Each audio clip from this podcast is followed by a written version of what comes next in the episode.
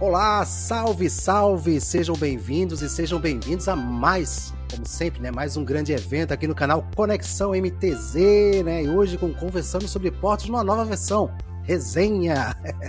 Estamos trazendo aí uma novidade aí para um bate-papo, um bate-papo descontraído, onde vocês poderão aprender um pouquinho mais, né, conhecer um pouquinho mais sobre o universo portuário.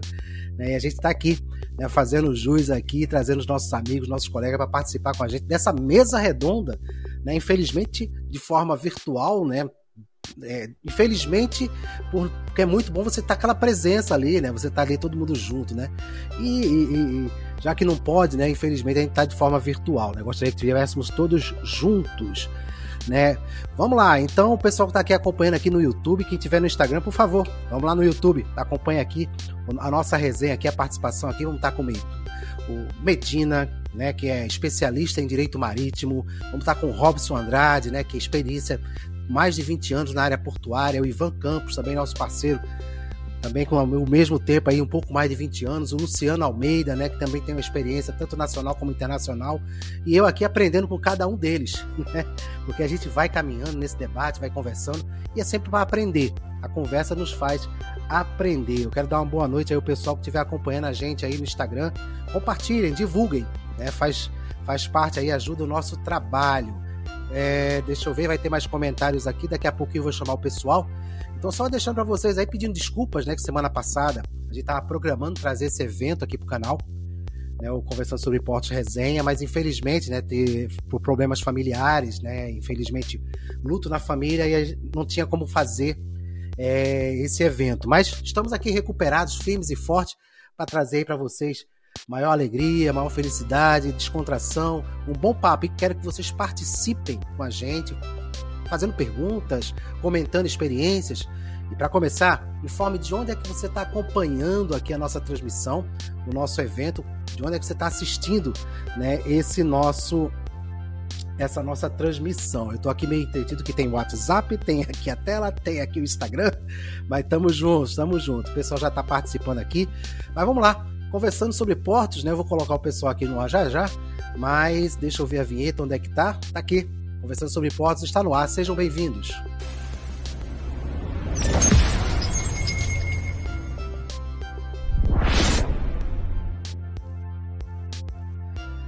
Então, salve, salve, senhores, sejam bem-vindos. Meu amigo José Medina, o Robson Andrade, o Luciano, cadê o Ivan? Alguém sabe onde está o Ivan? Deve estar tá chegando aí. Já já ele chega por aí. Bem, pessoal, quero, tá agradecer aí, quero agradecer aí. A gente está com, com, um pequeno problema de eco na nossa transmissão. Isso aí já é resenha, viu, gente? A gente colocou resenha. A gente, antes de entrar aqui ao vivo, já estava com essa resenha de tentar descobrir aonde está o eco.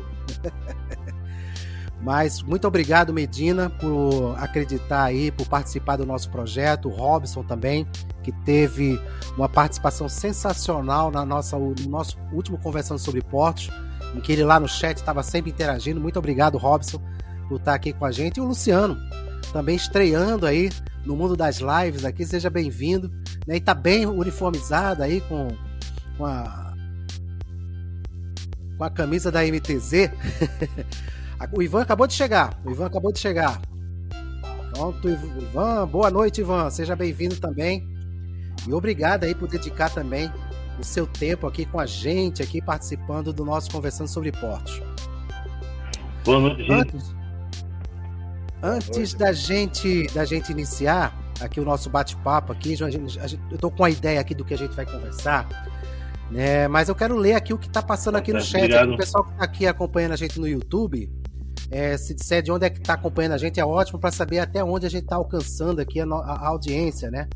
E também o pessoal que está aqui no Instagram, né? A vista não está muito inteira, não, mas tem aqui o Malaquias, aqui você é fera, meu amigo. Muito obrigado, Malaquias. Teve mais gente que entrou aqui. Eu botei, no... deixa eu fazer, deixa eu fazer uma pergunta. Como, como, como marinheiro de primeira viagem. Como a gente está aqui no, pelo YouTube. Vamos deixar o, o, o microfone mudo, se for possível. Oi. Pode falar. Então, é, como nós estamos pelo YouTube, as pessoas que estiverem interagindo lá pelo Instagram lá e, e fazer, é só você que vai ter acesso aí a, a... Quem falar, quem falar mal de você vai falar pelo Instagram. Beleza? Não, era só para saber. Mas se falar, eu falo para você depois. provavelmente, eu... provavelmente vai ter um bocado aí.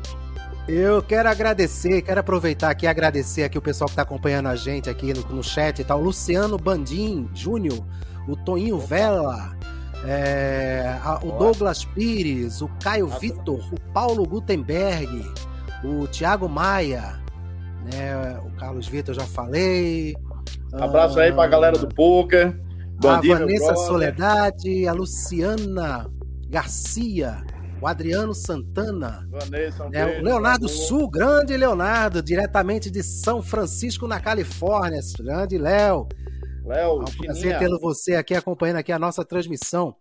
O Adriano Santana aqui, prazer enorme rever antigos companheiros neste novo projeto Salve Salve Montes. Muito obrigado. A Luciana Grossi está acompanhando aqui de Recife. Né, o, o Diego Carvalho lá de Imbé, Rio Grande do Sul. Ah, tá aqui a Luciana também. O pessoal vai... Pessoal, vocês vão compartilhando, divulgando. Acabou de entrar aqui o Ricardo Couto. A gente aqui tá trazendo esse novo formato aqui do Conversando sobre Esportes para interagir, para brincar, para conversar, né? Tra de trazer as informações de uma forma mais descontraída, né? E, e, e que a gente possa aí contribuir, né? O, só reforçando aqui, o Adriano Santana tá de Olinda, lá em Rio Doce. Mas de contribuir né, com conhecimento, com, com o network, que é importante, né, esse movimento aqui. A gente tem o, o Ivan fugiu de novo, gente. Acho que a resenha hoje vai ser ele, viu? Mas o, o, o Robson, é, aproveitando aqui, eu vou, vou pela, pela, pela ordem que está aqui na tela. Robson, fala um pouco aí da, da tua trajetória, um pouco mais de 20 anos, aí eu, eu, eu lhe conheci ainda é, no início da carreira, você já tinha já um histórico. Me conta, me conta, e por falar em histórico, né? Eu, eu, quero, eu quero só lembrar de um. Foi, é verdade que você mergulhou no. Você mergulhou em Swap lá para poder buscar uma caixa com Eastlock? Isso. É, eu comecei no, eu comecei no Porto. Boa noite a todos aí, né? Pra Comecei no Porto em 89, cara. Comecei como office boy na Wilson Sons, olha só. Eu fui o primeiro boy a, a ser promovido a auxiliar de navegação. E aí, de lá para cá, só foi aprendizado, aprendizado, né? E passei por várias agências marítimas, passei também. É, eu, eu acho que eu fui um cara que andei por todos, praticamente todos os bastidores do porto. Né? Andei tanto, tanto por carga granel, carga heavy lift, breakbook, aí veio chegando container, é, pátio, fui planner, é, planner de navio, né, no Tecom. E assim, despachante aduaneiro, em 2000, em 2002 eu me tornei despachante aduaneiro, né, e, e assim, andei praticamente todos os segmentos do, do, do, do porto. E e só aprendizado. Essa do Twistlock, rapaz, eu tava, tava voltando para Recife, aí Emanuel me ligou e disse, Robson, tá com o teu equipamento de mergulho aí? Eu digo, não, tá em casa. Ele disse, ó, caiu uma caixa aqui de Twistlock, ou Pimbim, como a gente chama também, aqui no Porto. E ele disse, tu mergulha, eu fui lá. Bicho, quando eu desci um metro só, já, tá, já não via nada, nem minha mão, não via mais nada, uma escuridão total. E aí desci acho que 16 metros mais ou menos. Uma loucura também que eu fiz, assim, no impulso, né, de querer ajudar, de querer fazer o um negócio, que não era para ter feito isso. Até porque o navio, mesmo parado, ele tem seu maquinário funcionando e a qualquer momento uma possível descarga é, do banheiro lá ou, ou, qualquer outra coisa ligado para o casco do navio. Mas, bem, estou aqui para contar a história. Ô, ô, ô, Robson, você falou agora sobre a descarga do navio, é complicado, né? É porque, quando, é porque quando ele vai, aí ele não tem aquelas sucções que ele, que ele tem, o, o navio tem, uhum. tem várias, várias comportazinhas no seu casco, né? Que é para fazer a troca lá de água de lastro, essas coisas todas e tal. Bem, era um perigo que poderia correr. Não sei se. Isso aí foi alguém que comentou comigo que eu podia ter, ter passado por isso, mas eu nunca fui a fundo se realmente poderia acontecer ou não. Eu sei que é o seguinte: eu mergulhei na meia. A primeira vez eu mergulhei na meia nau, fui bater na hélice. E ninguém puxou a cordinha para dizer é aqui, cara, que o negócio caiu. Então, assim, tem, tem essas coisas interessantes, como teve também no 2011 no navio da MSC, eu estava dando saída no navio, né? 5 horas da manhã, mais ou menos. É, tinha terminado a operação, tinha feito todo o plano do navio e a gente foi dar saída. Inclusive foi eu e o Alexandre, da MSC. E aí, daqui a pouco chega o comandante, o comandante não, imediato, alemão, falando lá, não entendia nada. Eu digo, Alexandre, acho que soltaram a corda do navio, velho. A gente vai, vai ter que voltar na lancha do prato correu lá, quando a gente desceu a escada, tinha um pessoal no costado olhando. Aí eu disse, ah, o peixe deve ser grande, vamos lá olhar que peixe é esse que está aí. Quando vieram o cara, o cara caiu da escada do navio, uns 15 metros de altura, mais ou menos, um, um indonésio. Né? Ele estava tirando a rede, e aí ele teve alguma coisa e caiu. E o cara estava literalmente afundando. Ele subiu uma, duas, na terceira ele começou a afundar. Eu digo, e agora? Vou fazer o quê? Só fiz tirar a bota, a carteira e o rádio as coisas, e pulei, de meia e tudo, e calça. E o óculos, meu óculos estava aqui no rosto, fui para trás do cara, segurei ele, me jogaram uma corda, quando eu puxei a corda, a corda quebrou e eu digo, pronto, agora vai morrer os dois. Aí conseguiram uma retastaca com duas, duas mangueiras de incêndio lá, amarrei em mim, amarrei no cara.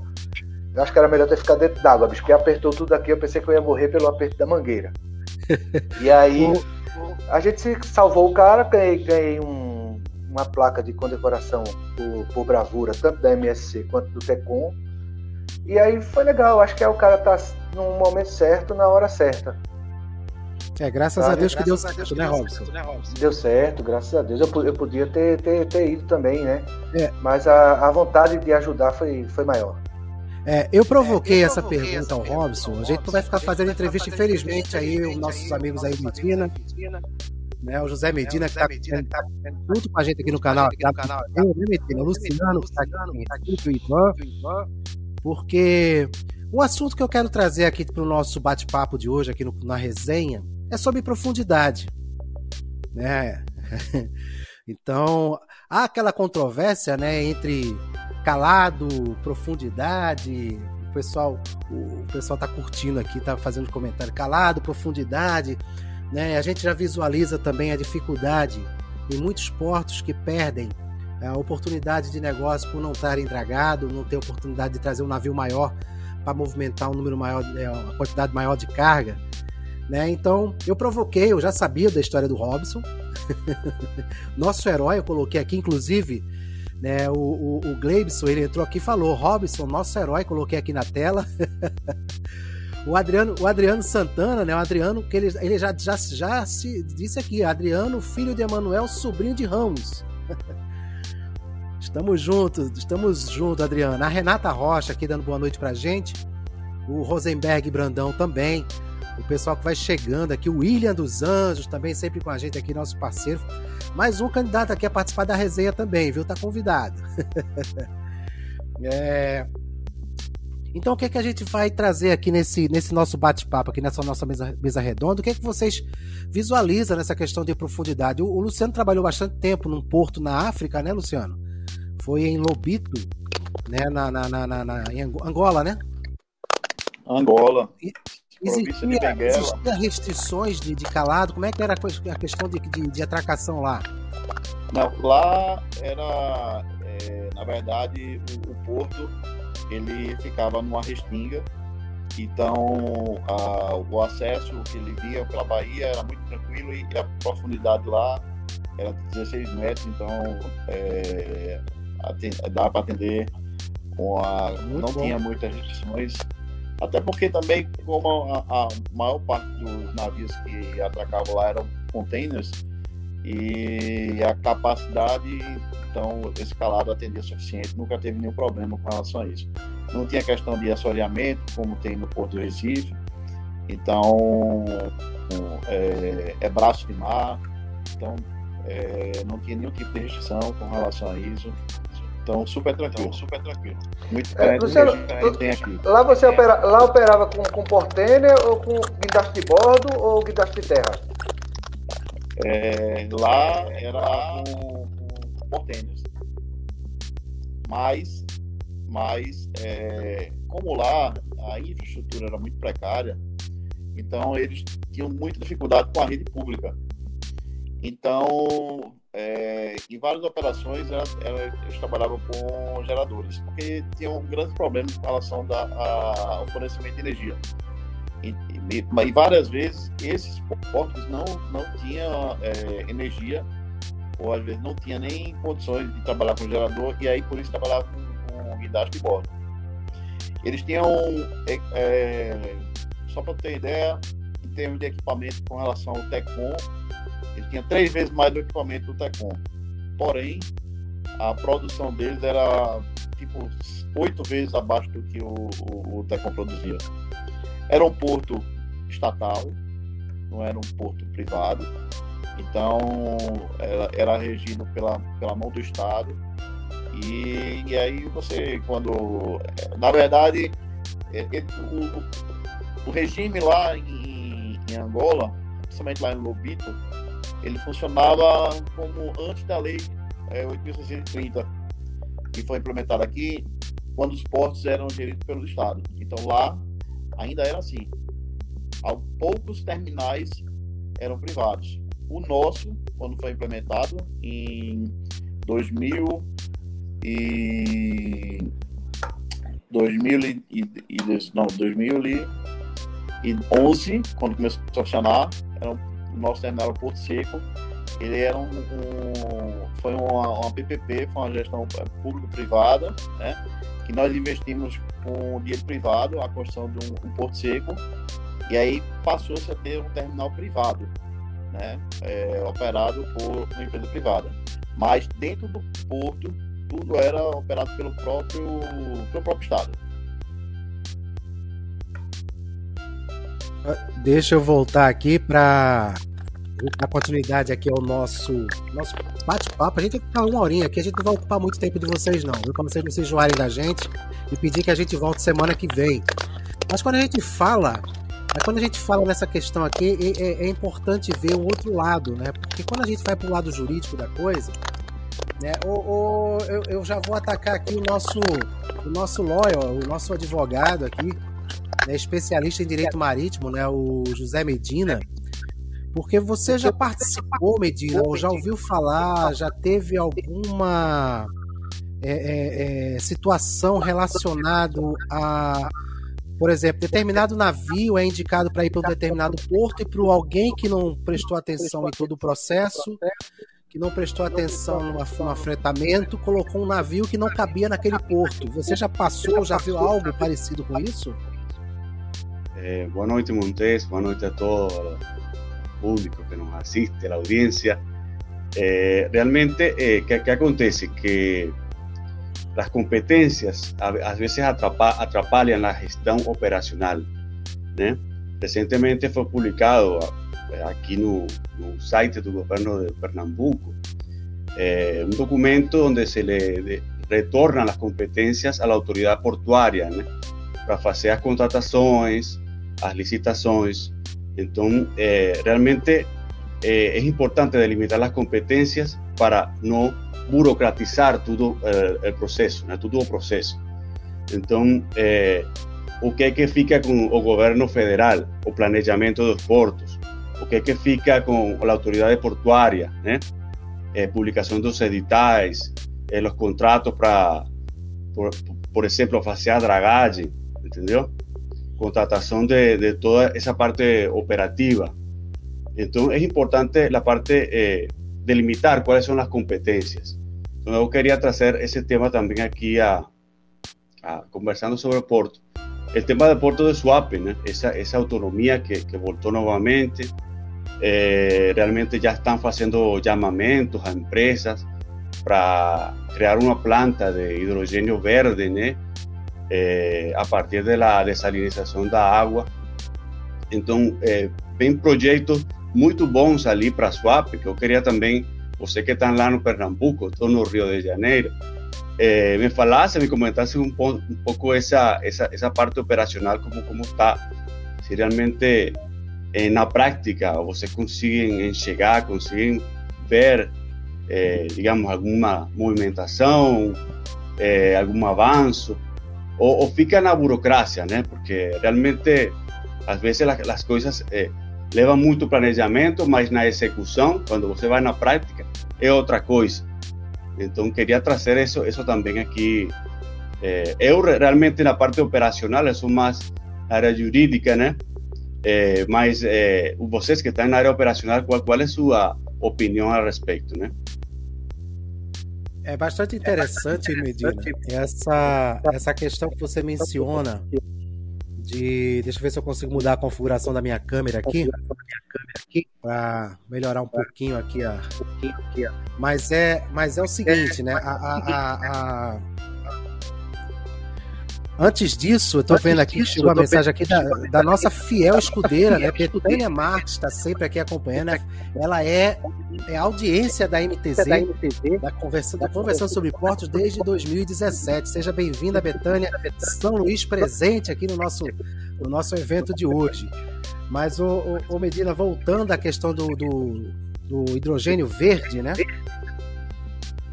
Isso aí está sendo bem bastante avançado esse assunto em PCM em PCM. Já tem muita coisa avançada em PCM. Eu não sei é, até onde. É, é, é, qual o limite ou o prazo de se implantar todo esse, esse processo. Swap também é uma coisa que já vem trabalhando. Claro que com a autonomia agora poderá facilitar todos os trâmites. É, mas é um projeto que se alguém tiver também aqui acompanhando, né, quiser fomentar, deixar um comentário, e a gente também deixa aqui o canal aberto para quem quiser também trazer, palestrar sobre esse, sobre esse assunto. É importante também a gente trazer pessoas com esse conhecimento para que possa. Com o PECEM, né? Que eles têm a assessoria do, dos holandeses lá do Porto de Rotterdam. Sim, sim, sim. Eles têm aí uma parceria muito forte com o Porto de Rotterdam. Já um, um porcentagem do, do, do Porto fica já para os holandeses, já, já tá, tem umas parcerias bem adiantadas ali nesse sentido, né? Então, é, a tecnologia que tem os holandeses é, é muito de, de, primeira linha, né? Então, é bom seguir essa, essa, essa tecnologia ali e que se transfera não só a, a, a PCN, sino a Swap também aí do lado, aí no, no Pernambuco, né? É, hoje, é, hoje, viu, Medina? Tem um assunto que está sendo muito debatido. Hoje em dia é tudo sustentável, né? Eu estava numa reunião com um grupo estrangeiro essa semana em que falaram em, em, em sucata, sucatear um determinado equipamento. Só que outro fez, não, não é sucatear, é reciclar. A palavra sucata, ela tá vulgarizada, né? É uma palavra que tá ficando, se tornando feia quando você vai falar que é sucata, praticamente está se considerando lixo. A partir do momento que você considera como reciclável, né, algo reciclável, você está tornando aquilo. O Luciano não está me ouvindo, Luciano? Tá todo mundo me ouvindo. É uma resenha, rapaz, é uma resenha. Por isso é, conversando sobre portos resenha. Já começou a resenha antes da gente entrar no ar. então, mas aí a gente leva isso como consideração até para que a gente possa se policiar também quando a gente estiver comentando, conversando. É, é, é... Ficou mudo lá pro, pro Luciano. Que a gente está conversando. Então a gente vai, antes de falar em sucata, a gente vai, precisar, vai pensar em reciclar né, reciclar. O pessoal está fazendo propaganda aqui no chat, fica à vontade aí, fazer suas propagandas. A participação aqui é livre com suas opiniões, mas nem todas a gente vai colocar na tela. É... Oi, Ivan. Já deu raiva em Oi, ter que operar falar, navio? Tá escutando? Já deu raiva em você ter que operar navio e o navio não podia atracar porque não tinha não tinha calado para ele naquele momento, naquele dia. Já pensou, o navio podia atracar um dia, mas acabou tendo que atracar só no final de semana de carnaval. Olha, é, eu já passei por situações em que foi fretado um navio que o guindaste não tinha capacidade para tirar carga dentro do porão. Entendeu? Assim, fizeram um afretamento tão legal que depois a gente teve que colocar um guindaste de terra de dentro no cais e teve que montar o guindaste, teve que fazer tudo para depois retirar a carga de dentro do navio. Para você ter ideia de como é importante quando você faz o fretamento do navio. Entendeu? Eu não tive tanto problema com profundidade. Em relação à profundidade em si, é mais a própria navegação, não é nem a atracação, Montes. Na época de seca no Rio Amazonas, lá em Manaus, é, na realidade do rio, o navio quando vai para Manaus passa três dias no rio. E quando ele está na época de seca, às vezes cancelava a carga é, que estava programado para ir para Manaus para poder o navio poder navegar no rio. Então tinha uma quantidade de contêineres que estavam previstos para embarque e na hora de embarcar, por causa da seca, cancelava muita carga, então ficava para outro navio. Eu ia até perguntar também ao Medina, caso esse tipo de caso assim, meu container estava programado para embarcar no navio, mas por causa da seca, eu não tive como fazer o carregamento. O armador solicitou para aquele, container ficar em terra e ser para o próximo. Com relação ao tempo de demuge, esse tipo de coisa, existe alguma alguma brecha com relação a isso?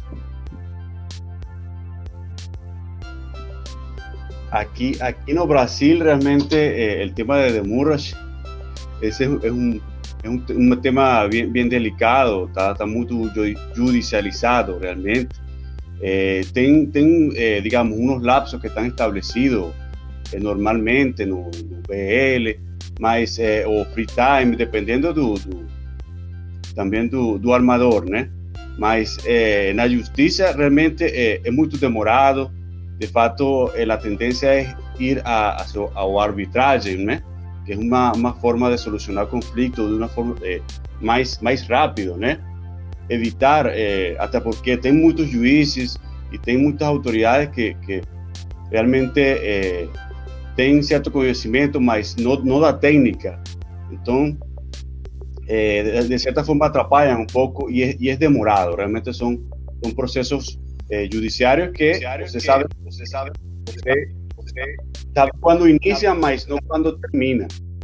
Então é, é complicado. Sempre realmente para solucionar é, é melhor ir à arbitragem, né? realmente as quantias de dinheiro às vezes superam o valor da carga, né? Então geralmente o importador o exportador às vezes prefiere abandonar a carga porque eh, resulta tan oneroso que supera o valor realmente da mercadoria. Então é um tema de, de, de ficar duas horas aqui falando, né? Então, ali está Robson levantando a, a mão. Fala, Robson. Fala, Robson. É, só para colocar rapidinho aqui, para a gente dar, uma, dar uma, uma esclarecida rápida, um pouquinho, apesar que o Medina é da parte jurídica aí também. Nessa questão também, Ivan, nessa questão de, de, de do armador é, segurar o navio, algum, a carga em algum porto, para depois carregar em outro navio, aí é um transbordo. O, o, o demurge, na realidade, ele só passa a contar depois que a carga chega ao seu porto de destino. E aí o que acontece? Aí tem um free time, como Medina falou, e que quando esse free time não é, é cumprido, né, por, por vários motivos e um deles também, vamos supor, um, uma possível uma possível é, greve da Receita Federal, né, e o contêiner ficou preso, não é culpa do, do, do, do importador, né, mas vai gerar um demurge, né, vai gerar um demurge, uma, uma demora no desembaraço da carga, né, por, por N motivo, porque caiu no canal vermelho, e aí uma carga que poderia passar três dias só no porto, aí ela vai, já vai passar para oito, dez. Essa questão também do free time, isso é um acordo na hora do embarque lá entre, entre o, o importador e o, e o armador, né? O tempo que você vai poder ficar com o container, que tem gente que só tem cinco dias, outros tem sete, outros tem dez. Então isso varia muito de acordo com cada contrato. Então só para colocar esse esse adendo aí e que gera muito demurge, muito demurge, queria também botar não só para essa, mas para uma próxima resenha também, uma coisa que eu, que eu vi hoje, que eu li, que eu lembro que há uns dois anos atrás, coisa pouca, três anos, a gente estava preocupado com um container vazio, que não tinha container vazio para para pegar carga. O armador estava doido porque não tinha container vazio. E agora eu vi uma reportagem que a gente está cheio de container vazio e não tem carga. Então vamos deixar isso aí para uma próxima para uma próxima live, uma próxima resenha aí. Ah, tem muito, tem muito o que conversar, Robson. Obrigado aí pela interferência, esclarecimento. E assim, é o bate-papo que acontece, a gente vai aprendendo. Muita coisa a gente aprendendo, aprende assim na nossa área, principalmente. É assim, é conversando, participando de reuniões, participando de eventos, né, encontrando um ou outro, vai sempre estar tá trocando ideias, né? E aquela ideia, aquela dúvida, você vai estar tá sempre, poxa, aquilo aconteceu comigo, pô, contigo como é que faz? Então é muito bastante produtivo, né, esse essa situação. Eu quero aproveitar e colocar o comentário aqui do William, aqui que está contribuindo com a gente aqui referente à profundidade em que ele menciona que ele teve problema é, com calado no Porto do Recife, onde carregou açúcar e o calado e o, e o calado não saía da mesma marca. Você vai carregando o navio, o navio não sai. Né? E aí descobriu que o navio estava sentado na lama. Veja, veja a situação aí que foi passada aí pelo pelo nosso amigo William dos Anjos, né? Teve que mudar o navio de berço, esperar a maré, aquela coisa toda para para participar. Eu quero dar uma boa noite aqui ao mestre Oswaldo Agripino, que está aqui acompanhando aqui o nosso mestre, mentor, professor, doutor, comandante também, né? Ele pedindo, dando aqui os parabéns pela excelência, né? E ele faz um questionamento, né? Se o exportador, comentando no caso, né? Se o exportador entregar o container no terminal antes do deadline e houver atraso, o armador deve cobrar quem causou o atraso.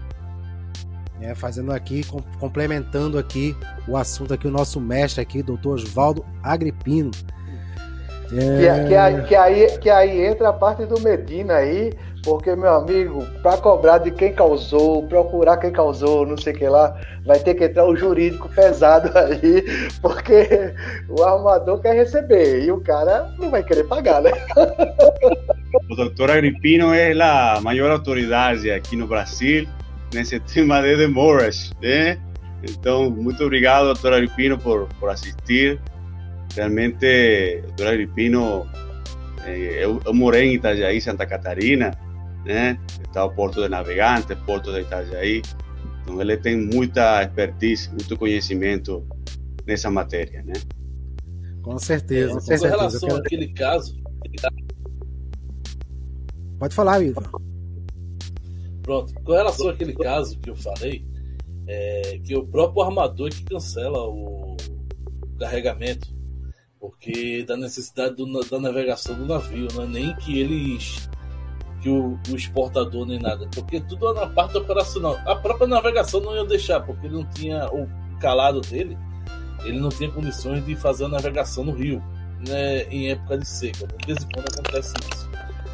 Com relação a aquela parte operacional, o primeiro item, o primeiro caso que eu falei, é que eu achei um pouco mais problemático. Foi justamente carregar peças dentro do, a bordo do navio que o próprio guindaste do navio não conseguia retirar. Então aí teve um custo adicional com relação à estadia operacional, ao tempo que o navio ficou aguardando a montagem do guindaste no cais é, teve que verificar a capacidade de peso do cais, se poderia suportar tanto o guindaste como o, a, o peso da peça em movimentação, a movimentação do, do guindaste para outra bay, é, outro porão, né, nem bay, outro porão para poder descarregar outra peça, que não foi uma só, não, foi duas. Entendeu? Então a gente teve muito trabalho com relação a isso. Isso sim, eu acho que gerou um custo muito alto para quem fez o fretamento do navio. Não, entendeu? O Luciano tá querendo falar alguma coisa? Pode falar, Luciano. Eu acho que só voltando ao ponto da, do questionamento do Ivan, para o exemplo que ele, ele tocou aí, acho que entra uma expressão muito usada e que talvez seja uma, um grande salvador, que é força maior. força maior, né? Só Olha, pra, aqui, deixa só, eu- pra gente, só pra gente finalizar essa questão, né, Ivan? Verdade. A força maior resolve tudo. Tem um comentário aqui, um, tem um comentário polêmico aqui do nosso mestre Agripino. Ele falou o seguinte: tivemos um caso onde o PCC colocou uma tonelada de cocaína no container dentro do terminal. E o armador foi cobrar detention do cliente. Foi feita a defesa, né, pelo escritório lá do, do mestre Agripino. E a orientação foi dele cobrar ou o PCC ou o terminal. Aí eu pergunto: a quem vocês cobrariam? Claro que ao terminal. Olha aqui, para completar, pra vamos aqui, pra, vamos continuando com a nossa resenha, né? É, é, o Martiniano Guedes aqui tá comentando aqui, boa noite, Martiniano, prazer estar aqui com a gente. O pessoal do, do Instagram foi embora. Voltem, voltem. Ele quer saber se o valor da Demuja é cobrado em real ou em dólar. Quem quer responder?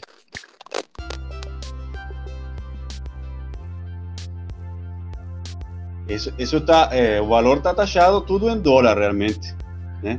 Transporte marítimo, né? Mas a moeda aqui brasileira o real, a moeda oficial. Mas está tudo em dólar, né? Está taxado internacionalmente. A Isso única já está utilizado dependendo de cada. Desculpa. A única taxa que é cobrada em moeda nacional é a capataria, né? O THC. sim. O povo do Insta tá aqui, tá certo, Ciane. Esse também tem uma controvérsia. Então, então, gente, Tem muitas controvérsias ali. Quando a gente, a gente tá trazendo mais assim em relação. A gente, eu, eu, eu coloquei, estipulei aqui pra gente iniciar algum, algum assunto, algum. alguma evolução de conversa, profundidade, né? Recentemente eu vi uma reportagem no. Acho que foi no Fantástico, né? Em que a, a- em alguns esportes no Brasil, né? Estão se colocando drogas nas embarcações, o navio tá no fundeio.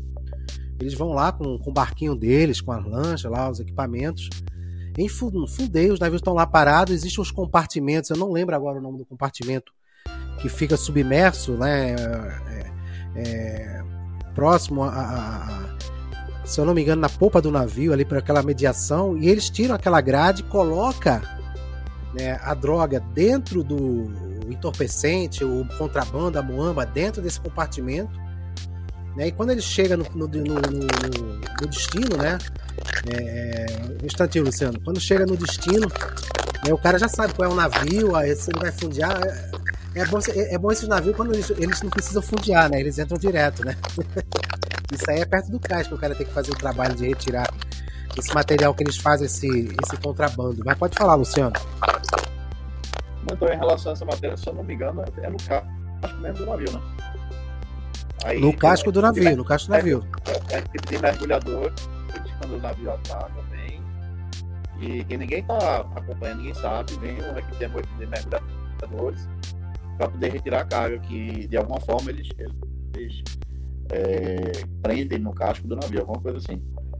Não, não, não prende. Existe um, existe compartimentos na, na, na- na base da, da embarcação.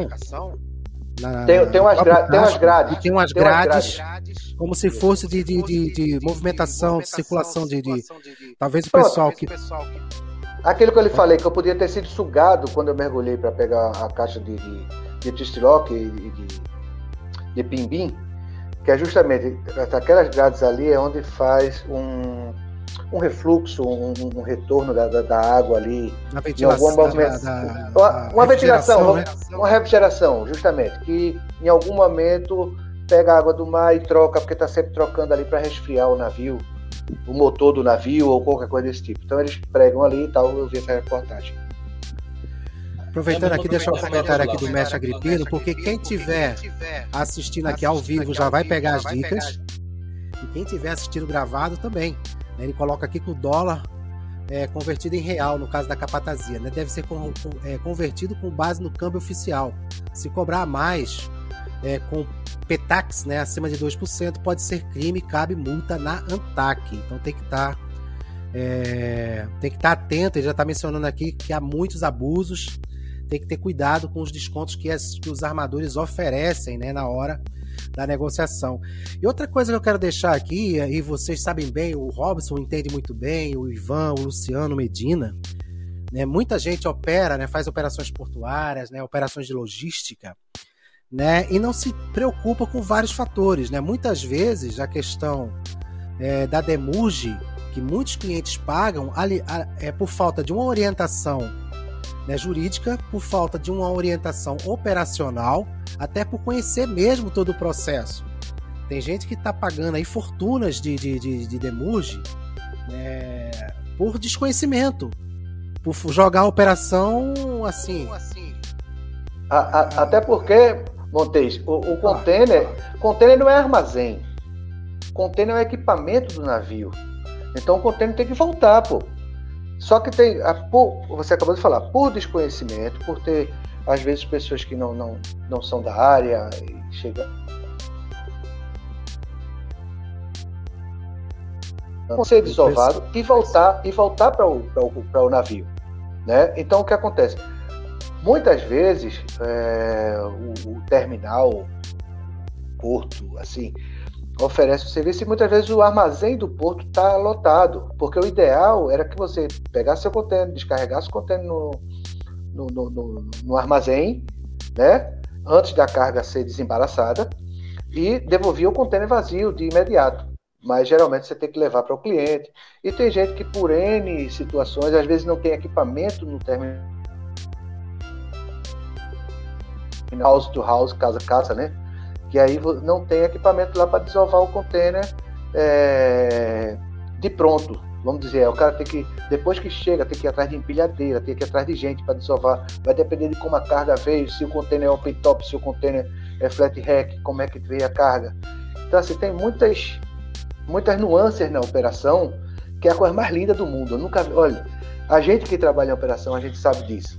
Cada operação é única, né? Cada você pode você pode descarregar 50 navios, 50 navios com, com lingada de chumbo, 50 navios com, com, com farelo de soja, com, com, com coque, com o que, que seja. Mas cada navio, cada operação ela é única e é a coisa mais linda do mundo. Eu amo a operação, velho. é um apaixonado. apaixonado. Quero dar uma boa noite aqui ao Raul Lins, aqui que está acompanhando a gente aqui também na nossa, na nossa transmissão, aqui conversando sobre portos resenha.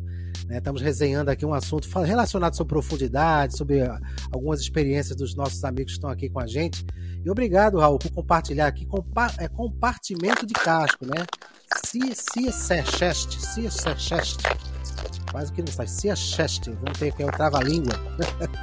obrigado, Raul.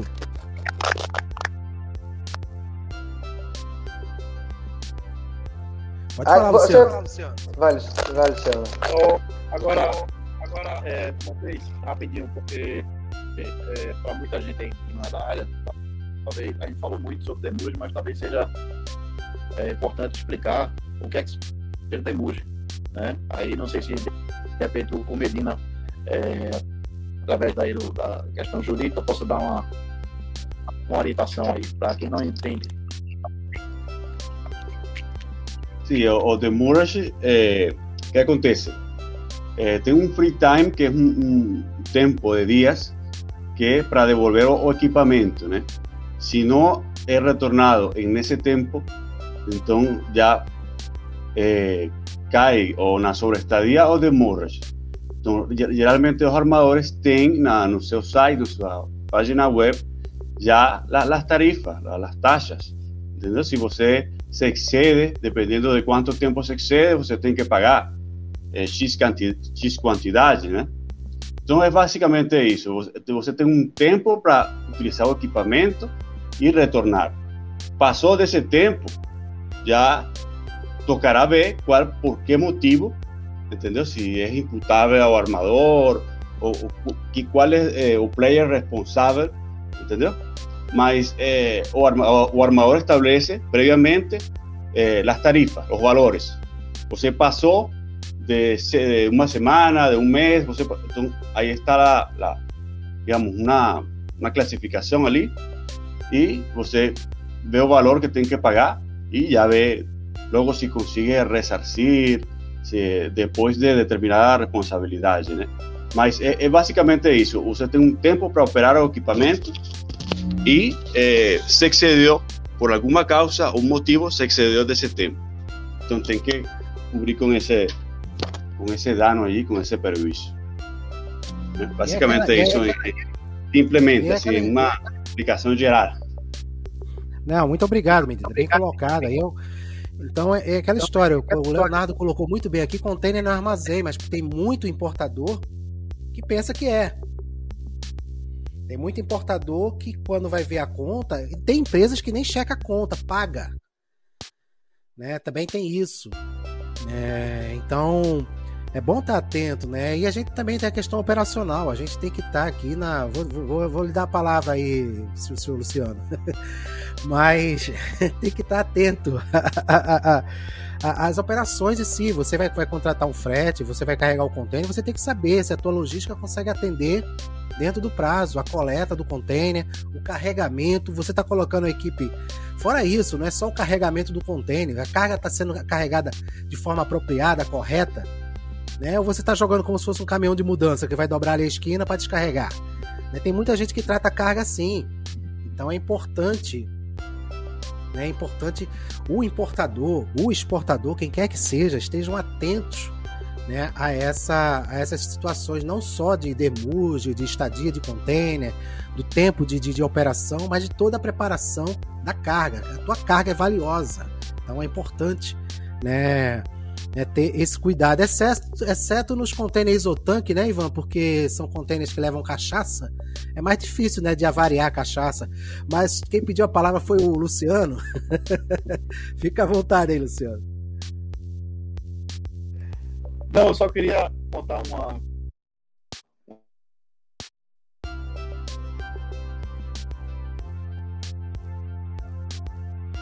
Alô, Luciano. Alô, Luciano? Pode falar aí, se você quiser. O, Luciano tá travado. Não sei eu, se eu, eu tenho. Voltou, não. Voltou, Luciano? Voltou, Luciano. Eu, eu, tenho aqui rapidinho, aqui pode deixar para uma próxima, para uma próxima. Eu tenho uma para deixar para uma próxima também, que é a questão também tratando do container, que ninguém, que muitos transportadores Pronto. e importadores é, não prestam atenção, é. é o damage, o damage do container, quando ele sai do terminal para você poder devolver no depósito de vazio, então você tem que ter cuidado, porque o que acontece? Aquele espelhinho que fica lá no gate é para o um motorista, quando descer, ele é, vistoriar o container, se ele está com algum furo no teto, né? se ele tem alguma, alguma avaria, algum furo lateral. Que, e se tiver, para, não sai do terminal, cara. Pede o damage do terminal, se ele tem, informando que aquele container está saindo do terminal avariado.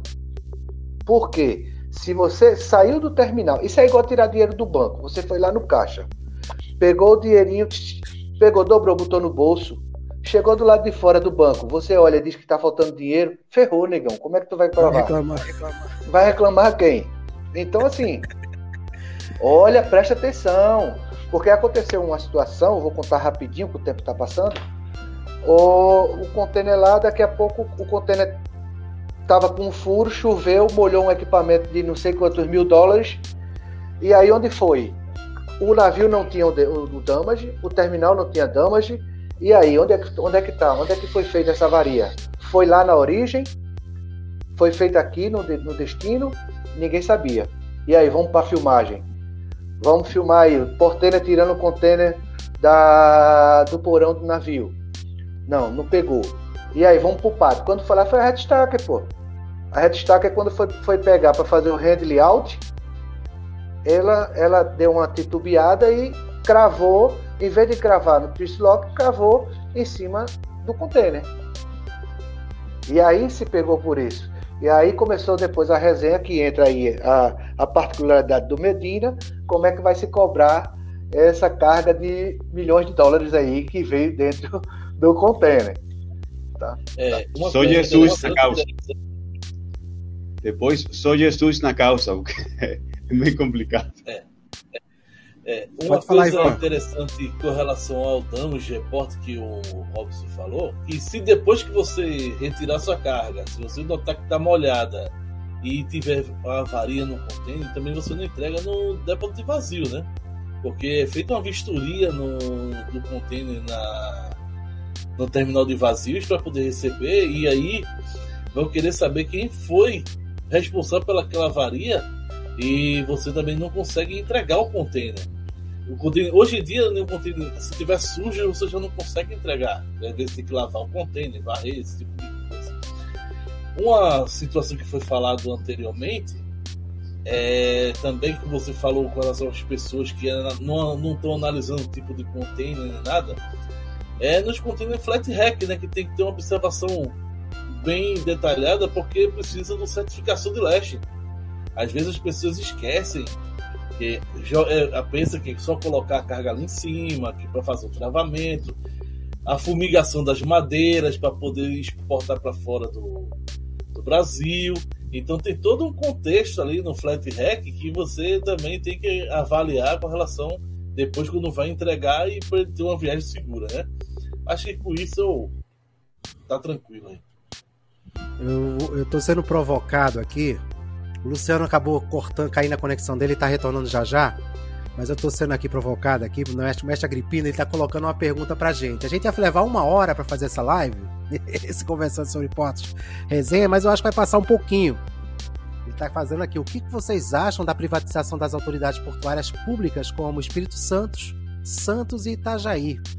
Sem precisar né, entrar no, no, no cunho político, né? Para que a gente não, não queira viralizar uma situação des, desconfortável aqui, mas pela opinião administrativa de cada um. É, vocês gostariam de comentar? Alguém quer comentar alguma coisa? Eu tenho minha, eu tenho minha opinião né, em relação a isso. Né, e eu creio que vocês também tenham. Né, é bom para contribuir aqui com o nosso conversando aqui, já que a gente está numa mesa redonda. Mesa redonda.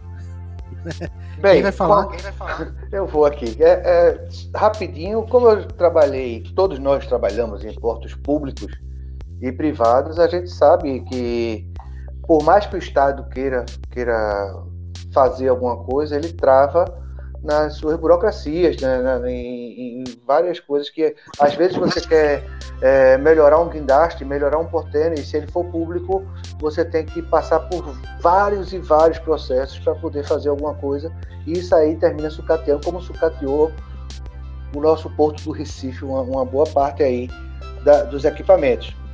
Então, a privatização pelo menos para os portos, é, é, é uma coisa que, não meu ver, é salutar. Tá? Eu, Pode falar, eu Medina. concordo com relação a... Quem é, Ivan, quem é para o ímpar? Ivan, Ivan, pode falar, Ivan. Com relação à privatização, como o Robson já falou, eu tive o privilégio de trabalhar tanto em porto público como privado. Né? e, e a mescla dos dois. Então o que acontece? É, com relação ao privado, a gente tem uma facilidade com relação quando você monta equipe, tem uma redução de custo com relação aos equipamentos que você usa, e às vezes o valor que fica em um porto público fica mais elevado do que um porto particular, um porto privado. E por isso que às vezes o pessoal opta mais com relação ao porto privado do que utilizar o público, porque às vezes você tem que levar todos os equipamentos para poder fazer a sua movimentação lá. Essa é a minha opinião, entendeu? Eu queria só comentar, só, só, só comentar uma coisa, né? É importante o tema da soberania. Os portos e infraestruturas que são eh, principais no país, né? Então, deixar tudo para o privado também, às vezes, é um pouco, um pouco perigoso, né? Realmente, eles têm seus próprios interesses também. Então, eh, tem algumas, algumas competências que, que, na minha opinião, eh, deveriam ficar com o governo, o governo federal, né? É, mas é, na, na, na, área operacional do dia a dia, contratações, licitações, editais, algumas coisas que podem ser feitas, né, de uma forma mais rápida, me, menos burocráticas, aí sim concordo, né? Mas, é, mas deixar o trabalho, o trabalho de, de, que é a função do, do ente regulador. é, supervisar, né?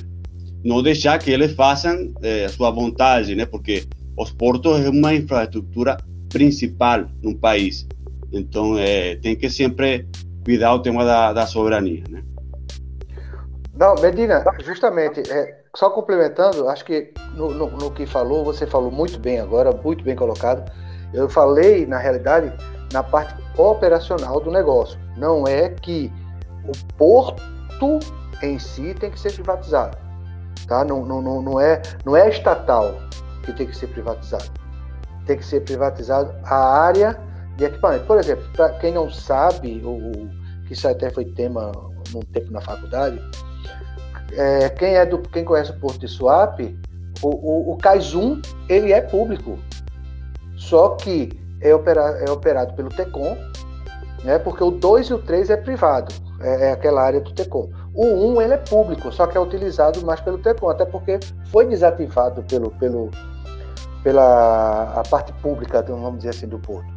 Mas o CAIS 1, que muitas vezes os professores colocam aí, diz que não, o Porto Suape é todo privatizado. Não é todo privatizado. Tem as partes públicas lá.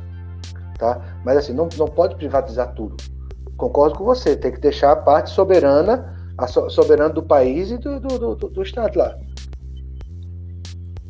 Fala, Ivan. É, eu tenho uma coisa a falar. Com relação, tem que ter um, um local público para poder os outros operadores portuários também poderem trabalhar entendeu? Porque essa parte dos outros operadores e também os, a parte pública que trabalha com os trabalhadores avulsos também tem que registrar esse, tem que ter essa evolução. Então, ele tem um preço 1 e também às vezes trabalha lá no 4 e no 5 e também se torna público para os outros operadores é, é, portuários poderem trabalhar também. E no caso existe deixa a área privada e deixa a parte pública para ter a concorrência dos outros operadores também, tá? Essa é a minha opinião. Luciano, não sei se você está entendendo, aí você acabou caindo a tua não, ligação, a, a tua chamada. Caiu, mas você está entendendo que eu, eu, eu tô provocando aqui uma pergunta do, do mestre do Dr. Oswaldo Agripino, que ele questiona o que a gente acha da privatização das autoridades portuárias públicas, como no Espírito Santo, Santos e Itajaí. Aí, se você quiser fazer seu comentário, também está aberto. Antes disso, eu gostaria aqui de dar uma boa noite do nosso amigo César, né, que é lá do Porto de Natal, é o responsável pelo Museu de Natal, do Porto de Natal. Ele teve recentemente aqui com a gente no canal. Quem quiser assistir Porto e Personalidade com o César, né, vale a pena lá acompanhar. Procura aqui no canal. Se der, eu vou colocar aqui também na edição. Aí você já clica, já vai lá falando sobre o o acabou dando interferência aqui. O, o, Porto de Natal aqui. Quero dar uma boa noite, um grande abraço aqui no César. Mas, Luciano, pode falar. Pronto, então, eu, como realmente eu, eu tinha desconectado, e aí eu peguei é, o fio pela meada, é, voltando mais na parte de infraestrutura e porto, e depois volto para essa questão das autoridades, é, eu acho que tudo depende de gestão. É, é, então, se você tem uma gestão é, competente, tanto, sendo estatal ou privado, a coisa vai funcionar. Né? Tudo depende de gestão. Agora, eu acho que estou mais na linha de Robson aí, né? a infraestrutura aquaviária, toda a estrutura que fica a cargo do, do, do, do, porto, mas que toda a parte de equipamento e operacional que seja do operador portuário. E como o Ivan falou, tem que ter áreas públicas para outros operadores poderem trabalhar. Né?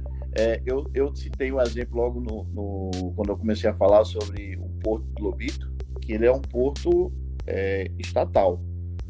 É, tudo era do Estado, tudo. E a, produ a produção, a produtividade, ela era muito baixa.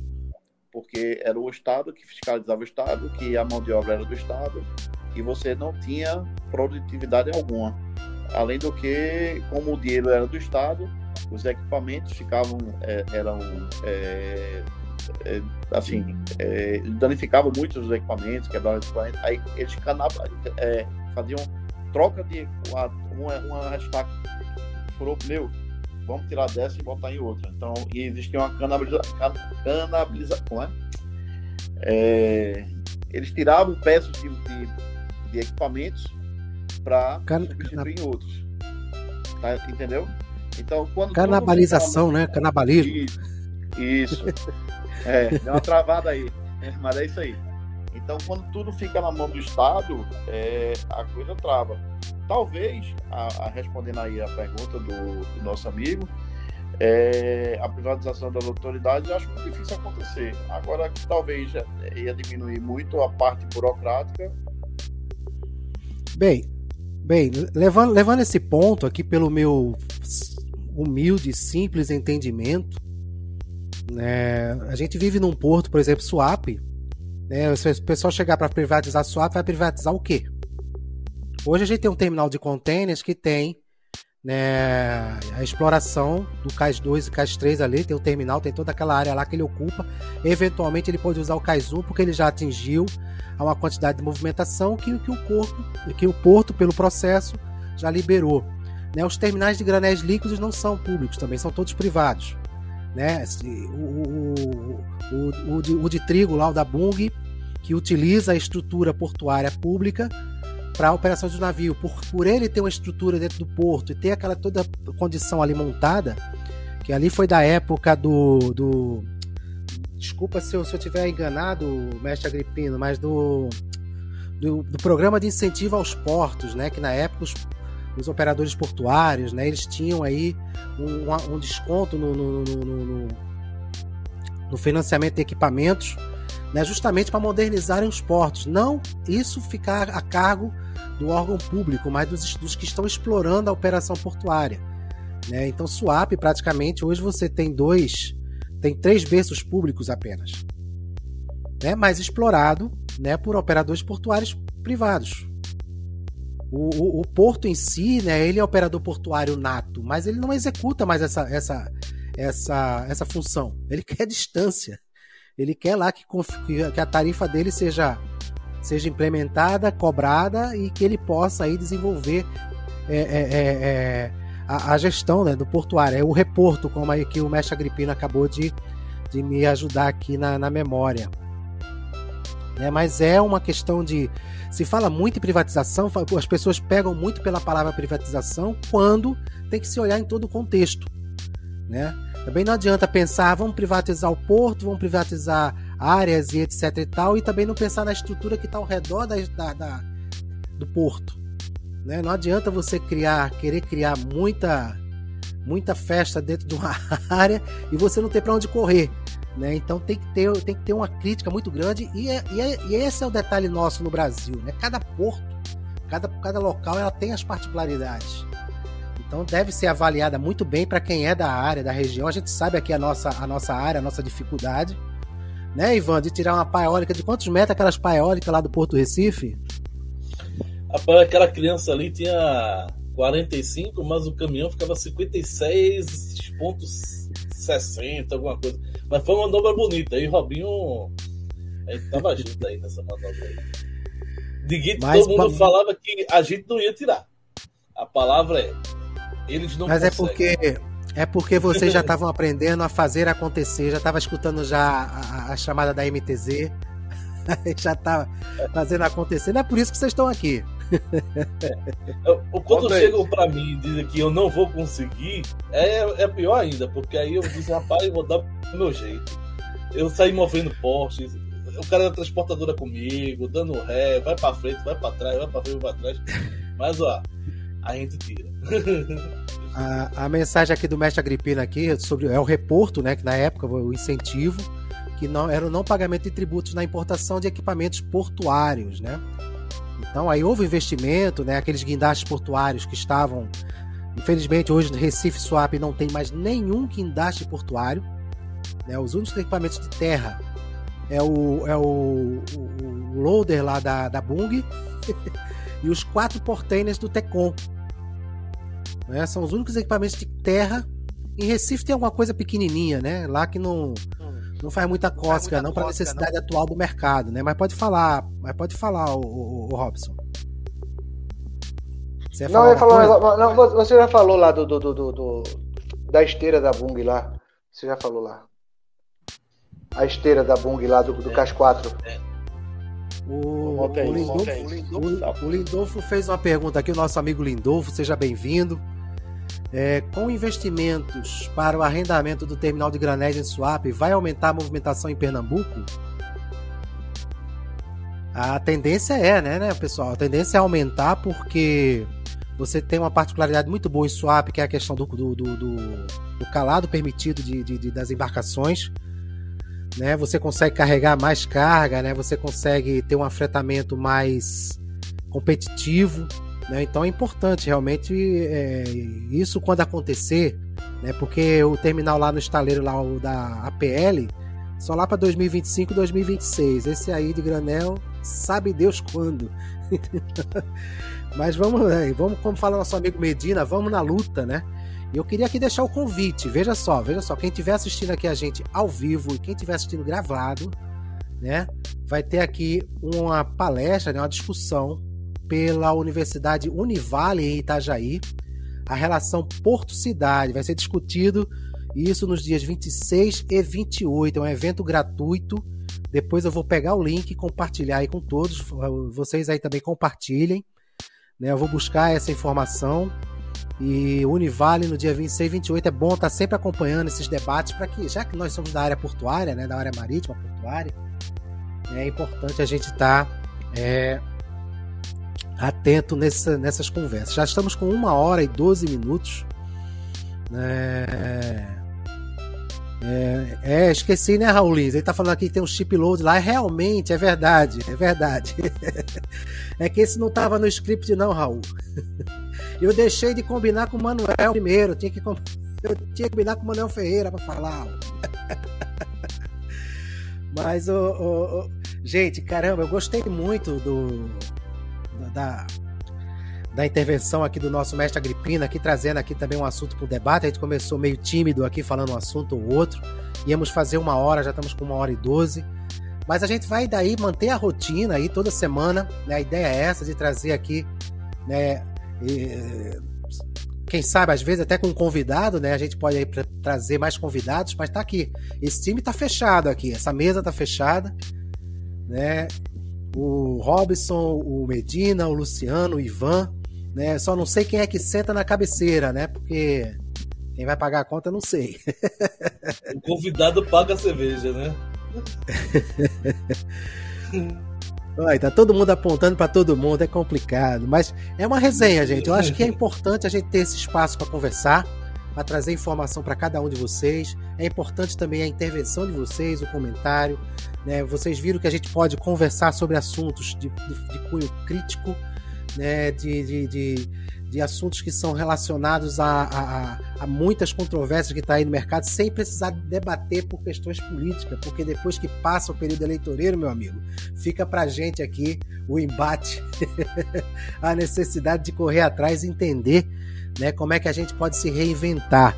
Né, o Adriano está falando aqui, está fazendo também mais uma pergunta. No ponto de vista de vocês, Pernambuco está parado em termos de atualizações portuárias? Rapaz, Vou até botar na tela a pergunta do Adriano aqui.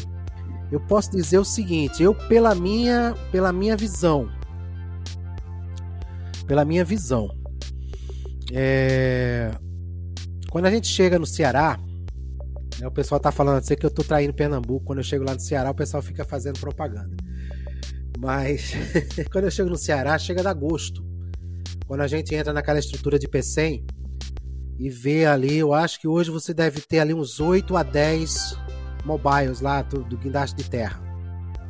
Em operação. Não estão parados lá enfeitando, não. Em Mucuripe deve ter uns 4. Uns 3 ou 4, não, não lembro. Faz um tempo que eu não vejo.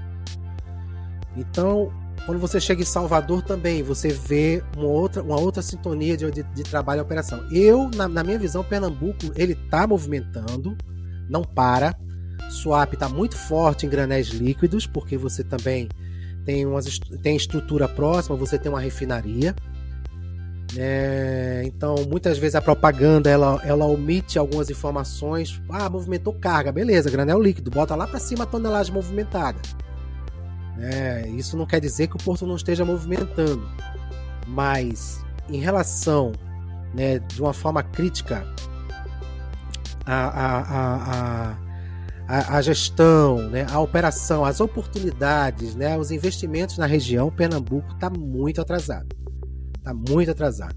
Eu quero dar uma boa noite aqui à nossa amiga Luciana Andrade, dando os parabéns aqui pelo trabalho, né? E dando aí o, as informações aqui pro, pro Robson também, né? E a mim, né? Que tô aqui dando meu cara, a minha cara tapa. Luciano fugiu, rapaz. Luciano, quando falou em pagar a conta, o Luciano foi embora.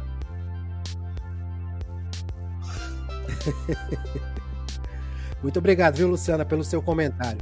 Voltou, voltou. Ele foi pegar a carteira, tinha esquecido. foi pegar a carteira, foi, Luciano? É, foi botar num carregador aqui o telefone.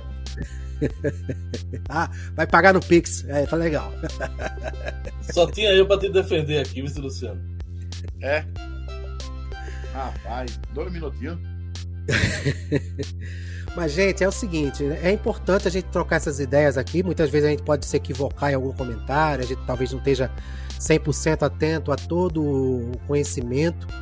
Mas a gente tem aqui a nossa experiência, a nossa vivência, né, o nosso dia a dia. A gente excedeu aqui um pouco o horário. Mas eu quero agradecer a cada um de vocês que estiveram aqui acompanhando o nosso Conversando sobre Portos Resenha. Né? Eu tenho que até uma, uma vinheta, né? Vai assim, resenha, aparece escrito assim, é aquele. Ah, né? Ficar aquele negócio bem animado. Mas eu espero em breve a gente poder poder fazer é, é, é, isso aí todo mundo junto, né? Trazer o Medina lá do Rio de Janeiro para cá, né, Medina? E a gente sentar realmente numa mesa, conversar. Vou tá guardando a passagem aérea, estou aguardando a passagem aérea só. Eu tenho a mala pronta.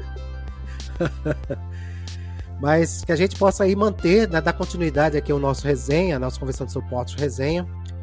E vocês que tiverem a sugestão de algum tema, algum assunto, algum convidado, a gente vai estar trazendo ainda. O Porto de Personalidade não morreu, a gente está conversando ainda com os, os, participantes, é que houve um desencontro aí de agendas. A gente vai trazer, não nas quintas-feiras, vai ser numa outra data. Né? A gente tem que ter uns dois ou três webinários aí, uns assuntos que a gente está aí pendente também sobre. É, é, navios autônomos, né? Sobre a questão também dessa questão do hidrogênio verde. Tem muito, muito, muito assunto que a gente precisa colocar em pauta, colocar na frente e produzir, né? Porque infelizmente ou felizmente, né? Depende do lado que está sendo observado. A gente na correria do dia a dia muitas vezes não consegue dar tanta atenção a esse lado tão importante hoje em dia que são as redes sociais, né, esses eventos, essas conversas e esse momento de de, de descontração que a gente está vivendo aqui no Conversando sobre Portos Resenha. Eu quero deixar aqui o espaço agora para cada um de vocês aqui, que fazem parte da mesa redonda, né? Deixar suas considerações aí e suas mensagens de boa noite aqui para a nossa audiência que está assistindo ao vivo e que está assistindo também gravado. Robson? Bem, boa noite pessoal. Quero agradecer a todos que estão acompanhando a gente aqui e que aguentou a gente até agora nessa resenha, né? É, colocar só um, um, detalhe, não sei se é, não sei se é um, um privilégio só do, do, Nordeste, vamos dizer assim, mas aqui nessa mesa redonda estão, estão pessoas que foram concorrentes ou são concorrentes ainda na área portuária, mas somos amigos. Ou seja, uma coisa é o CNPJ, outra coisa é o CPF. Então, são bem diferentes. E, e, e a gente briga pela nossa empresa, a gente briga pela nossa operação Porém, a gente não pode esquecer que do outro lado tem um amigo também. Tá? E nem por isso a gente vai entregar nada também, nem, nem vai deixar que o cara faça nada. Mas somos amigos isso é muito bom. Isso é muito, que conseguimos muito diferenciar o que é operação, o que é o calor, o que é aquela briga na beira do cais. Porque, para quem não sabe, você pode ter dois operadores no mesmo navio: um em terra e outro a bordo. Isso é uma resenha que a gente vai falar depois sobre operação portuária. Tá? E Agradecer a vocês mais uma vez. Montes, conta comigo para a gente estar tá aqui nessa resenha. Foi um prazer aí estar tá, tá com vocês, tá? Tudo de bom e um cheiro no coração. E bom resto de semana e final de semana para todos. Medina? Eh, Montes, eh, eh, muito obrigado a todos vocês realmente, da audiência, eh, aprendiendo cada día más né, da área operacional, eh, com tudo, com Robson, Iván, Luciano. A gente está mais no tema do, da papelada, né, os contratos, mas essa, essa parte operacional realmente é apaixonante, eu gosto muito. E muito obrigado pelos ensinamentos ali, pela essa resenha, né? Esse dia a dia no Porto. Eu gostaria também é, visitar PC em Swap e, e realmente ver assim de primeira mão como como esse tema da, da operação, né? É, não sei se me expressei bem, mas é, eu sou estrangeiro, né? Meu sotaque às vezes é um pouco assim que atrapalha, mas trato de, de me expressar em português, né? É, Para quem não sabe, eu sou nativo da Venezuela, é, tenho cinco anos aqui no Brasil é, e já estou me comunicando um pouco melhor, né? Então espero que hayan entendido ali minhas falas e fico à disposição também, né? Montes, é, qualquer esclarecimento, maior informação, né? Pode deixar seus comentários ali, seus dados e a gente vai respondendo ali, né? Então, muito obrigado à audiência, Montes, muito obrigado a vocês ali. Muito obrigado, Medina. Pelo sotaque eu pensei que você era de Niterói, mas tudo bem. Meu amigo Luciano. Boa noite. Eu gostaria de, de agradecer a todos a gentileza de ter participado e a honra de ter participado com, com pessoas altamente gabaritadas, né? É, Medina, só percebi que você era estrangeiro agora que você falou, porque é, senão parece até, é, como você falou, o carioca, né? aquele jeitinho malandro de falar e tal, né? Mas é realmente uma honra ter participado, debutando, né? E, e até que gostei de falar, hein? Algumas vezes acho que você me sabotou, apertou o botão para desconectar. Mas foi muito bom, foi muito legal a experiência. Pode contar aí conosco aí, que a gente puder contribuir, dar um pouquinho do nosso conhecimento aí. Hoje, hoje uma honra estar tá com, com o Ivan. Ó, já tá pitando aí para mandar embora.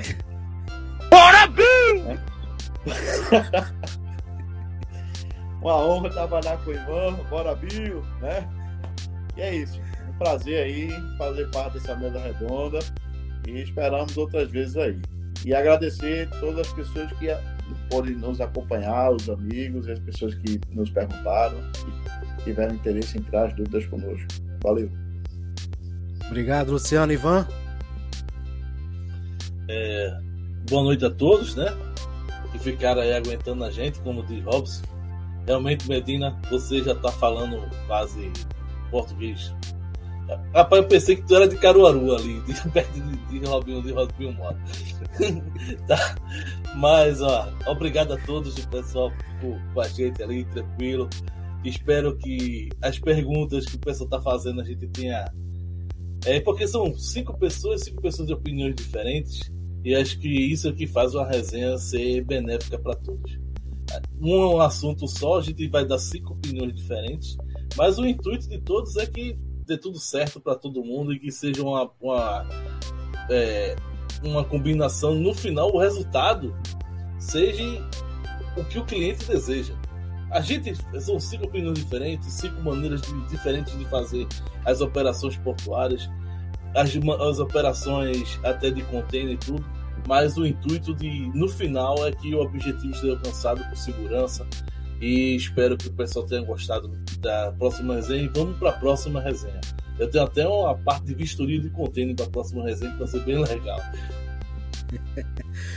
Muito obrigado, Ivan. Eu quero agradecer a cada um de vocês. E a gente vai estar de volta aqui semana que vem, né? Se não houver nenhuma inter... interferência do nosso mercado, do nosso mercado marítimo e portuário, a gente vai estar junto aqui semana que vem, na próxima quinta, com mais um Conversando sobre Portos Resenha. Tragam também né, os seus amigos, seus colegas, né? Amanhã já divulga, já compartilha né, esse nosso bate-papo de hoje, essa troca de experiência que vale muito a pena essa participação, esse conhecimento. E aí, tá aí salvo para vocês, aí vai ficar salvo, né? Eu não falei no início, tava sem o script, mas eu falo aqui agora. Essa transmissão vai ficar salva no nosso canal Conexão MTZ no YouTube, na minha página pessoal lá no LinkedIn e na página da MTZ Inteligência Portuária no Facebook.